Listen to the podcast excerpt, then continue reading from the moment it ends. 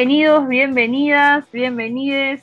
Otro programa de La Mecha, segundo programa. ¿Quién les habla? Gianina. Hola a todos, a todas. Eh, soy Federico y le damos la bienvenida al segundo programa de La Mecha. En esta oportunidad, Gianni, eh, yo quería hacer el falso vivo, quiero decírselo. Sí, pero sí, nos queríamos hacer como los que, bueno, acá no ha pasado nada, pero la realidad es que estamos saliendo grabados, Fede. Sí, porque bueno, eh, la situación sanitaria así lo indicó, así que bueno, la próxima emisión seguramente ya será de vuelta en vivo, pero en esta oportunidad estamos grabados. ustedes van a escuchar esto el lunes y hoy para nosotros es domingo de noche. Pero que sea grabado no quiere decir que la mecha no se encienda, siempre vamos a encender la mecha los lunes de 12 a 12 y media, así que acá estamos y como ya saben, quienes nos escucharon el lunes pasado y quienes no, bueno, bienvenidos, bienvenidas. Vamos a hacer un ping pong de noticias. Vamos, vamos con la primera. A ver, a ver qué dice. Es del país, ¿no? Es del país, exactamente. Y dice, con respecto a eh, el nombramiento de Martín Lema como ministro de Desarrollo Social, como habíamos mencionado el programa pasado, y dice Martín Lema, el elegido para dar la batalla en el Mides, transmitió que no será candidato en 2024. La designación de Lema generó sorpresa, aprobación y también recriminaciones. Se espera que limpie la imagen del Mides. Un perfil del ministro que no quiere perder el espíritu, cosas acá, ¿no? Ya de nuevo lo del país diciendo que eh, va a dar la batalla en el Mides, el nuevo ministro. Eh, bueno, sí, la batalla contra, quién será, ¿no? Porque hasta ahora el Mides se ocupaba del desarrollo social. No sé contra quién es la batalla, capaz que es parte de esa concepción que, dijo Corrado Hughes el otro día, en, la que el Mides es una cueva de bolches. Sin duda, sin duda. Y no creo que, esté muy alejada la, visión de Martín Lema, porque en otras noticias de años anteriores también tenía una concepción bastante de acomodos, de que en el MIDE se acomodaba gente, que va a ser complicado de, de llevar y ni que hablar esta palabra que se utiliza de limpiar bastante. ¿Y, ¿Y qué me decís de esto de no perder el espíritu de la militancia? Militancia que en otra de las noticias que tenemos está reflejada, ¿no, Fede? la otra noticia acerca del tema es del observador eh, de hace unos días o hace un par de días que decía la historia de Lema Martinelli y Santillán de poner barras en boliches a la primera línea del gobierno. O sea, no se puede negar que en el país del Frente Amplio se podía progresar. Uno podía empezar poniendo una barra en un boliche y terminar siendo ministro de Desarrollo Social. No, que ministro, director y bueno, y, tener un candidato que termina siendo presidente, ¿no? Sin duda. Bueno, y asesor del, presidente en el caso de Martinelli, que rápidamente renunció a ser director en el peor momento de la pandemia, va, creíamos que era el peor momento de la pandemia y sin embargo un ministerio tan necesario, pero eligió ir a acompañar a la calle, ¿no? Hace más de 10 años organizaban fiestas en las que tocaba Monte Rojo, ponían barras en boliches de la ciudad vieja, vendían rifas para sortear DVDs con el objetivo de financiar sus campañas. Hasta el día de hoy, Nico sigue diciendo que la fiesta que organizó él en una casona de Carrasco con Monte Rojo fue la mejor. Recuerda entre, risas Fernanda Araujo, quien asumió la banca que dejó Lema en la Cámara de Diputados e integra el sector desde 2008. Bueno, no sé por qué Monterrojo. Parece algo bastante simpático que, que el observador titule con esto, ¿no? Es decir, lo quieren hacer como una, como una historia de superación, ¿no? Como arrancamos de abajo, poníamos una barra. es una película yankee. Sí, exactamente. American Way of Life a la uruguaya. Bueno, y, mencionar que, que no está en, estas noticias, pero Araujo, que es la que asumió por, por lema, eh, una muchacha un poco particular porque declaró que ella no le gusta debatir, que, que no se ve mucho en el, en el rol de diputada, o sea, no se entiende eh, la integración de las listas, ¿no? Que lo de ella es el territorio y que no se ve mucho discutiendo. Así que bueno, ya veremos cómo le va en la banca. Sí, que a los diputados eh, les interese el territorio está bien, pero la expresión de la voluntad soberana se basa, entre otras cosas, en debatir, es decir, en intercambiar ideas con otros representantes, digamos, en forma de cuerpo, representan a, la, voluntad y a la soberanía popular. Eh, es bastante complejo que de alguna manera se tome tan a la ligera algo que es relevante. Exactamente. el problema no es que, te importe el territorio, sino justamente no poder no querer alzar la voz para representar a otros, porque justamente sos eh, representante y para eso te pusieron y te eligieron con los votos, obviamente. Hay que revalorizar, me parece, algunas cosas. Exactamente. Bueno, vamos con la otra, Fede. Vamos con la otra. Esta es recién salida del horno, titula Montevideo Portal.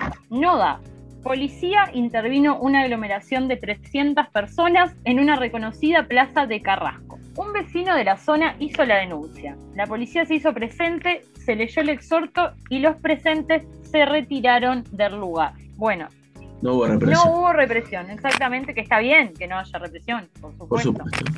El problema es cuando eh, esas aglomeraciones supieron ser en otras plazas como en la Sereni o cuál hubiese sido la noticia si esa plaza era en la Plaza Casabache, por ejemplo, o en alguna otra de algún barrio periférico y llamar atención, ¿no? Sin dudas. Eh, lo, que, también llama la atención es que sea una noticia, ¿no? No sé si es que no tenían mucho para, para poner el, el domingo, pero es bastante extraña, por lo menos, ¿no? Tal cual, Fede.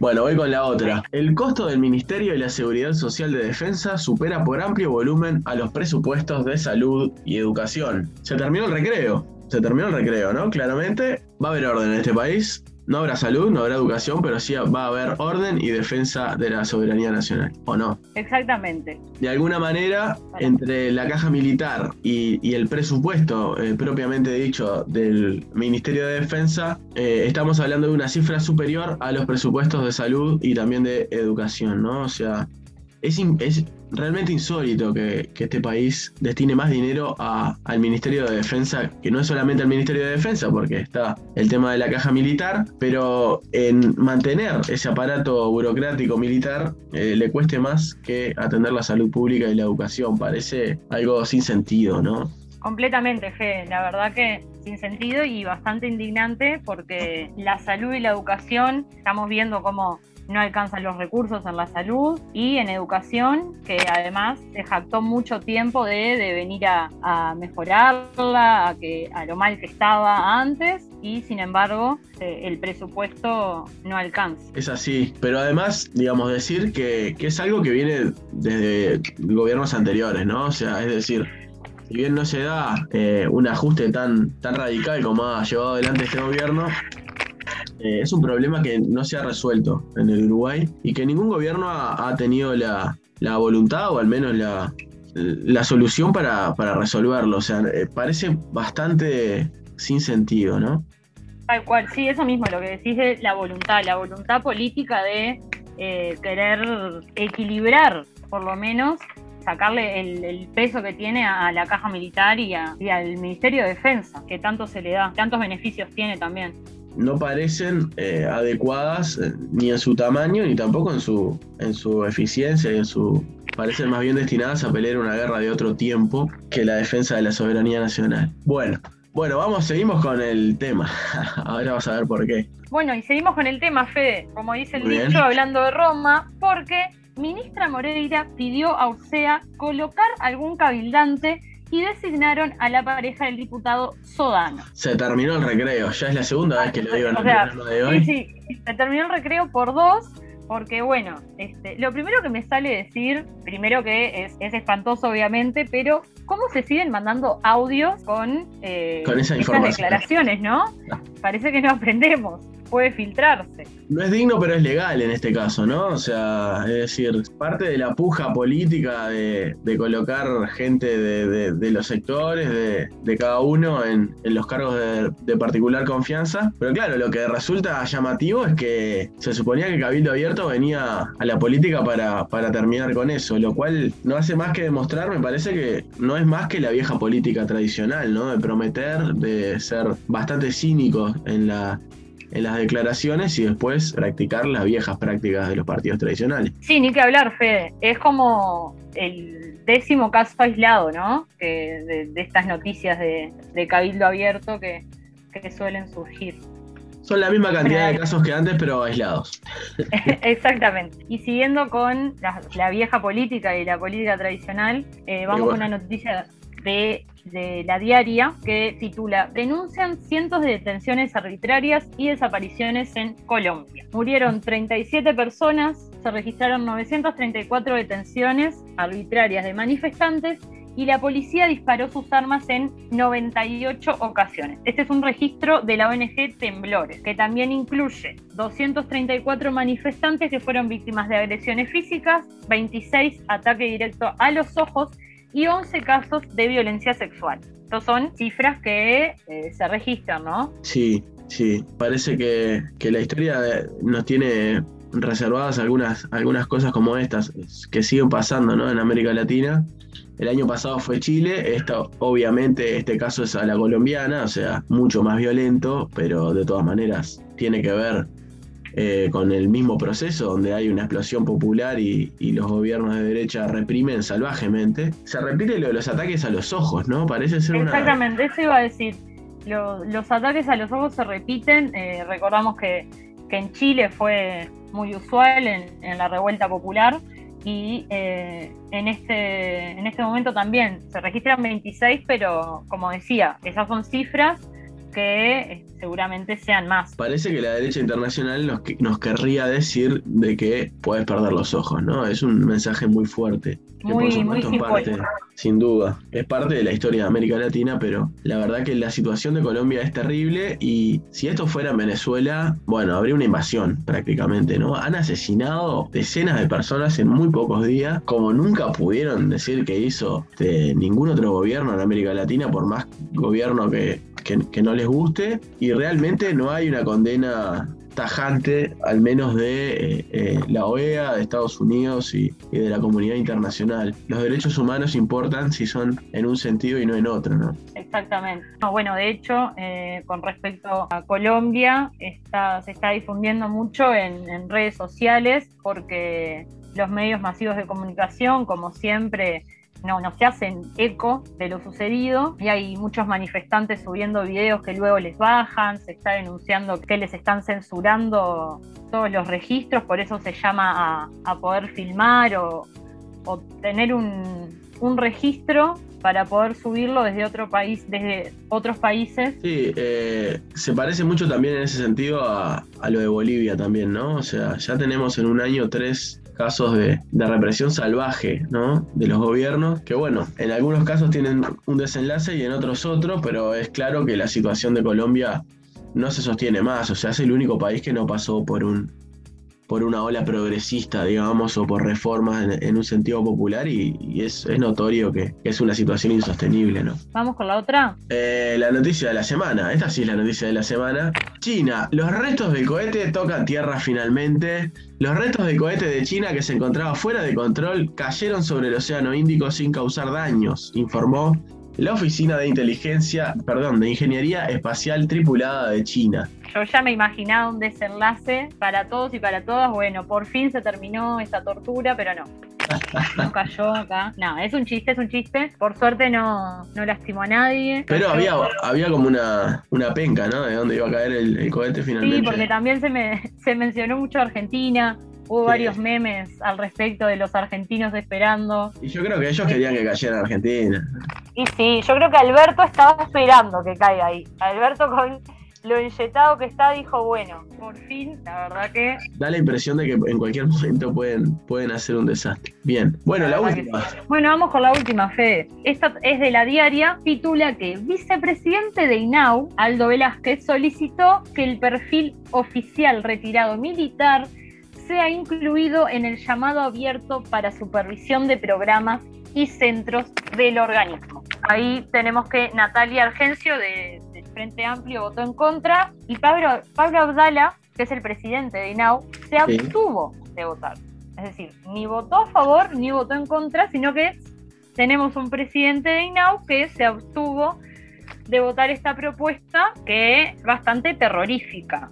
¿no? Eh, la justificación y el argumento de, de Velázquez era que, en las misiones de paz los militares retirados, retirados tenían mucho contacto con niños y niñas. Y bueno, vemos en, esta noticia una vez más la negación que hay ante el perfil de, los profesionales de, la educación y del área social. En particular yo estudio educación social y ya es difícil que se nos incluyan los llamados y bueno, es bastante lamentable que se proponga que un, militar retirado por el solo hecho de, ser militar retirado se incluya y no solo que sea para, para integrar equipos, sino que es para supervisar. Eso también es tétrico.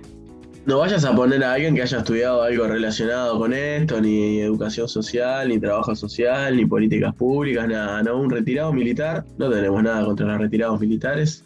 Eh, Por supuesto que no, pero, pero no, para, para integrar proyectos socioeducativos, la gente se prepara, este, estudia años con perfiles de educación o de lo social, como mencionábamos, muchos profesionales, pero sin embargo parece que siendo retirado militar y por tener, haber tenido contacto con niños y niñas, y qué contacto también hay que ver, pero bueno, por suerte no salió. A mí lo que lo que me dejó bastante preocupada es esto de que Abdala, siendo el presidente, se abstuvo. Parece una línea muy, o sea, muy, cercana a, la primera noticia que leímos, ¿no? Están en guerra con la política social, el resumen, ¿no? Hay que limpiar, hay que barrer, hay que poner un militar, hay que terminar con el relajo. Y, y, bueno, y la gente está en el medio, ¿no? No parece que sea la, la situación tampoco social como para andar eh, con este tipo de cosas que no son más que revanchismo político, ¿no? De alguna manera tienen la idea de que las personas del área social o los profesionales del área social son de izquierda, básicamente. Sí, esa idea de, que, traía Martín Lema y que se repite de que tanto INAU como el MIDES es una cuna de gente de izquierda, acomodada. Bueno, hemos visto, de hecho, varios programas en este, en este último año que han quedado sin presupuesto o que se están retirando. Ellos argumentan que van a crear con otros nombres o de otra manera. Creo que, acá el foco viene siendo, bueno, de lo que hay. Eh, no quiero ver qué es lo que funciona, sino, no sé si destruir es la palabra, pero sí modificarlo a tal punto que no quede mucho registro. Y la gente está de rehén. Ese es el, problema. el mayor problema es que la gente beneficiaria de las políticas sociales, tanto de INAU como del MIDES, queda en el medio y en un panorama que, no es el mejor. Hay 100.000 pobres nuevos, gente, y eso no pasó en, otro gobierno que no sea en este. Pero bueno, Así está el Uruguay, amigues. Vamos a tener que ir a la primera pausa. Vamos a la pausa y volvemos. Grabados, pero estamos acá.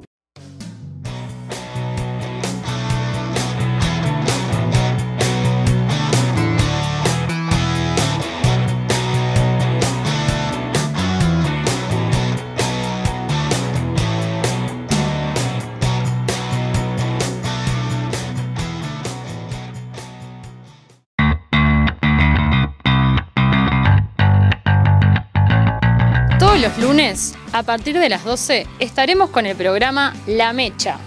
Hablaremos de los temas que nos importan, debates, conversaciones, información y comentarios de la actualidad. Vos, ¿de qué lado de la mecha estás?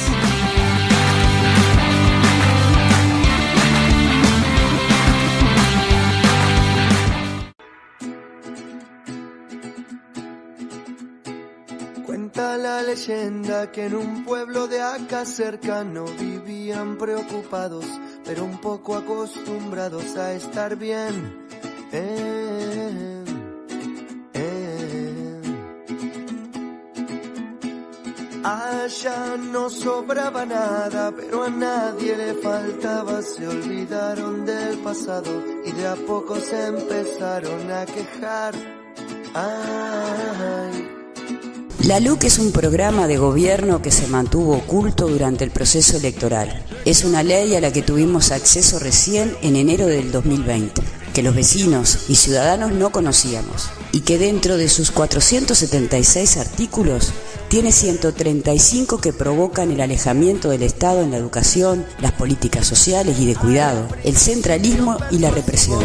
Con un pueblo poco unido en una segunda fase se quitaron los disfraces y a correr de no creer, otra vez correr. Firmamos porque la mayoría de la población uruguaya, los trabajadores y las personas en situación de mayor vulnerabilidad, nos vemos directamente afectados por el retroceso en derechos que significan estos 135 artículos de la ley de urgente consideración.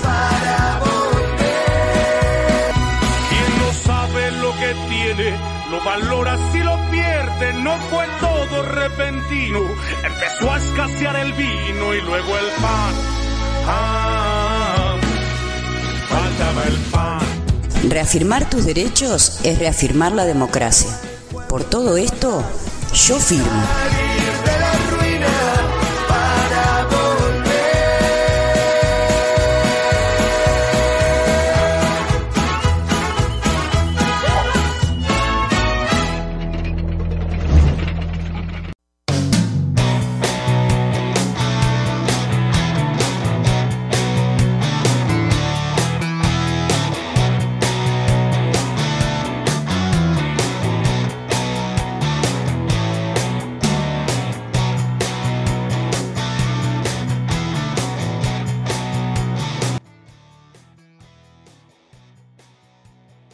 Seguimos con la mecha en este programa grabado y ahora vamos a los audios que quedaron pendientes del programa pasado, en el que, eh, bueno, distintas personas nos relataban cuál había- cómo había sido su primero de mayo y cuáles eran sus reivindicaciones, Yanni.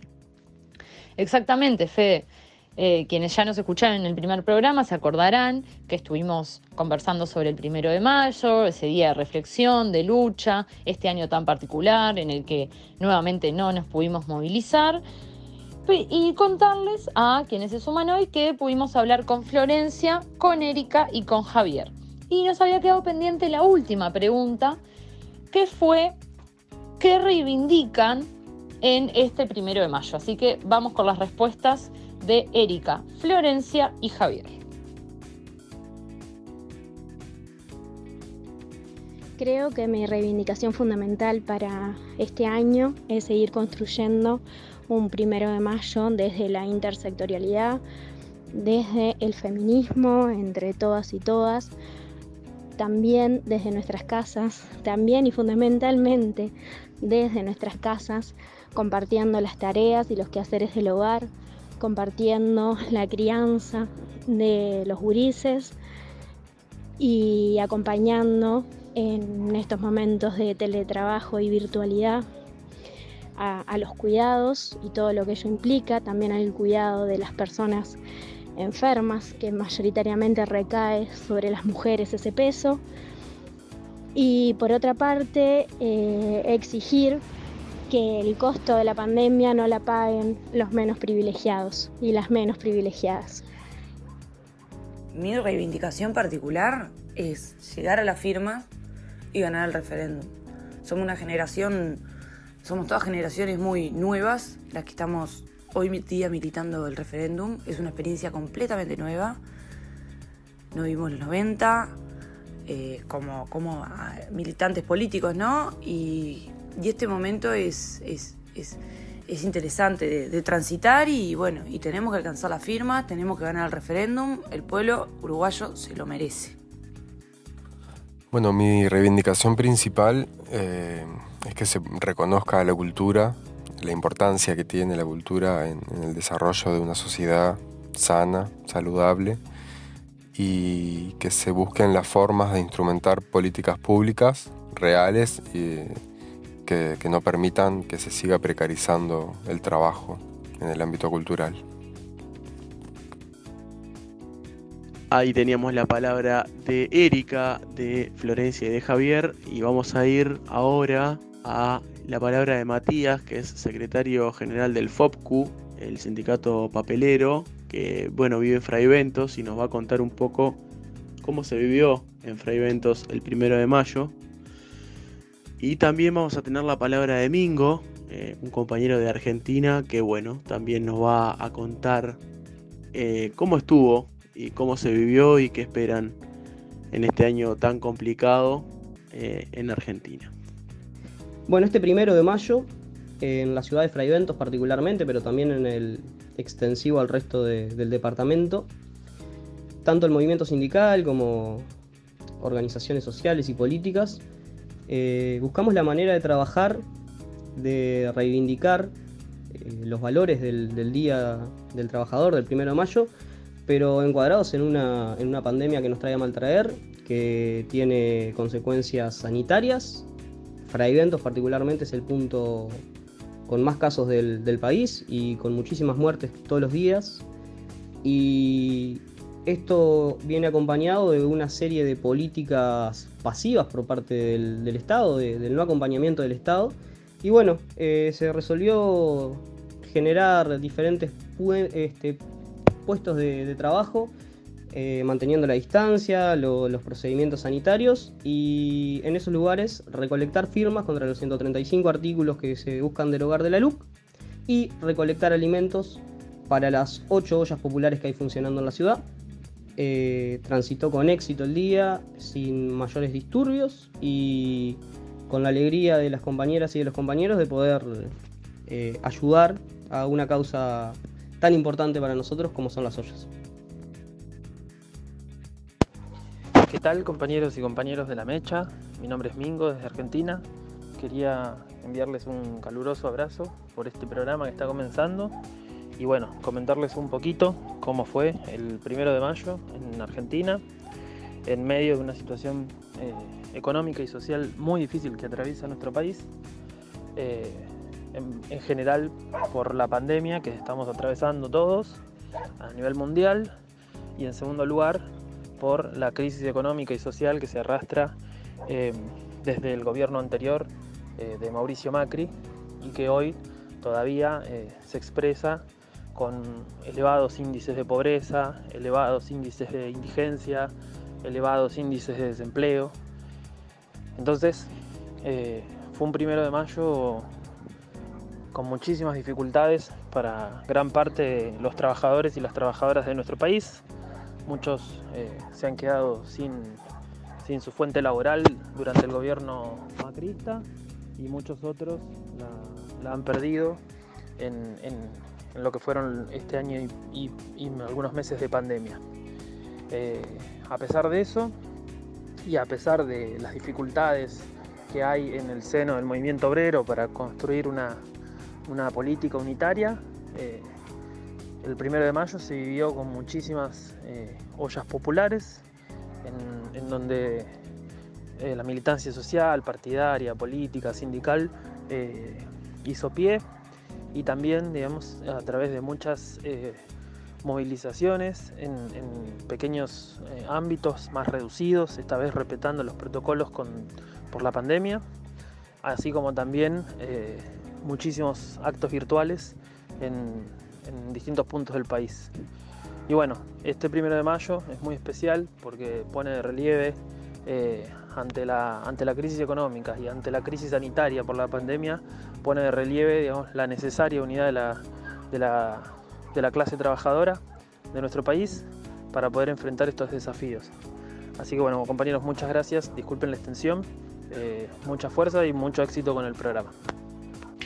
Bueno, y como quien no quiere la cosa, hemos llegado al final de nuestro segundo programa. Muchas gracias a quienes sincronizaron, escucharon y a quienes nos están escuchando en nuestras redes, contar que nos pueden buscar en YouTube, en Instagram, en Twitter como La Mecha Uy. Ya tenemos canal de YouTube en donde vamos a ir subiendo todos nuestros programas para quienes no puedan escucharnos en vivo y en directo, que en esta oportunidad es grabado, pero igualmente ustedes están escuchando a las 12, de 12 a 12 y media. Ahora vamos con eh, la editorial del día de hoy, de esta semana, que eh, luego la vamos a subir a las redes también, así que no se olviden de seguirnos por ahí. Y bueno, nos estaremos reencontrando el lunes que viene a la misma hora en el mismo lugar. Esta semana cayó un cohete chino, un cohete chino fuera de control, que tuvimos la oportunidad de parar y no quisimos. El cohete de la pandemia sin control, el cohete que cae día a día sobre la cabeza de al menos medio centenar de uruguayos y uruguayas. Batimos récords mundiales y el costo sigue siendo pagado por los trabajadores, por los jóvenes y por las mujeres. En definitiva, por quienes no tienen la posibilidad de quedarse en casa, por los que tienen que salir a buscar el sustento y no cuentan con el estímulo del gobierno para no hacerlo, o tienen patrones como el diputado Esteves, que obligó a trabajar a sus empleados con COVID y que representa a uno de los partidos de la coalición gobernante. No es justo, no es justo que este cohete caiga si lo podíamos haber interceptado. Si el GACH planteó en febrero que había que reducir la movilidad, pero no se puso un peso. Si el gobierno prefirió mantener los indicadores socioeconómicos pagando cada punto porcentual con vidas humanas.